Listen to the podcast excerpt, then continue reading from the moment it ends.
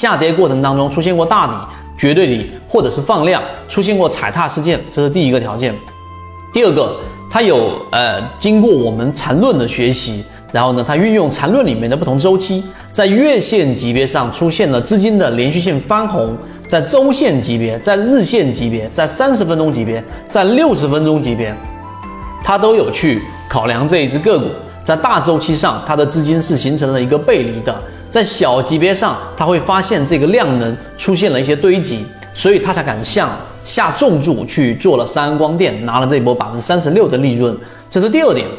第三点，其实你要仔细去看。他还是有一个自己的基本面的，因为他已经把他的这一个总结文案发给我了，做图文的和当时他的记录都发给我。你会发现，优秀的交易者他都是会有记录，并且呢会不断的回顾自己的交易的这种逻辑和自己交易的筛选条件到底是不是可以持续去用的。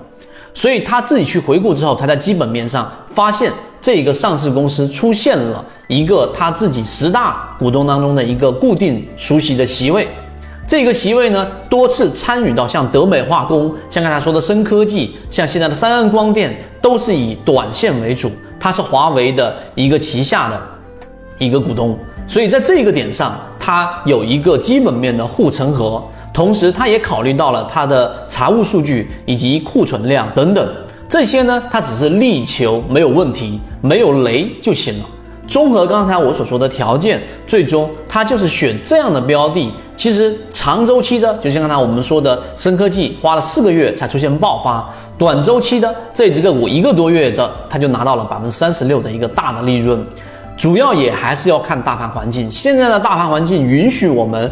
挖掘这样的个股类型，而这种模式对于我们每个人都有一个启发的意义。所以就在这几个呃工作日、这几个交易日当中，我们会把它的模型给尽可能的整理出来给大家。如果你对于这个模型感兴趣，想要更深入去了解，看对于自己的交易有没有启发，找到某信 DJCG 三六八，希望大家能够学以致用，不断提升自己的操作能力，拥有属于自己的一套交易模型。一起终身进化，那就可以找到我们圈子，我们会有完整版的图文分享给大家。希望今天我们的三分钟对你来说有所帮助，和你一起终身进化。好，各位再见。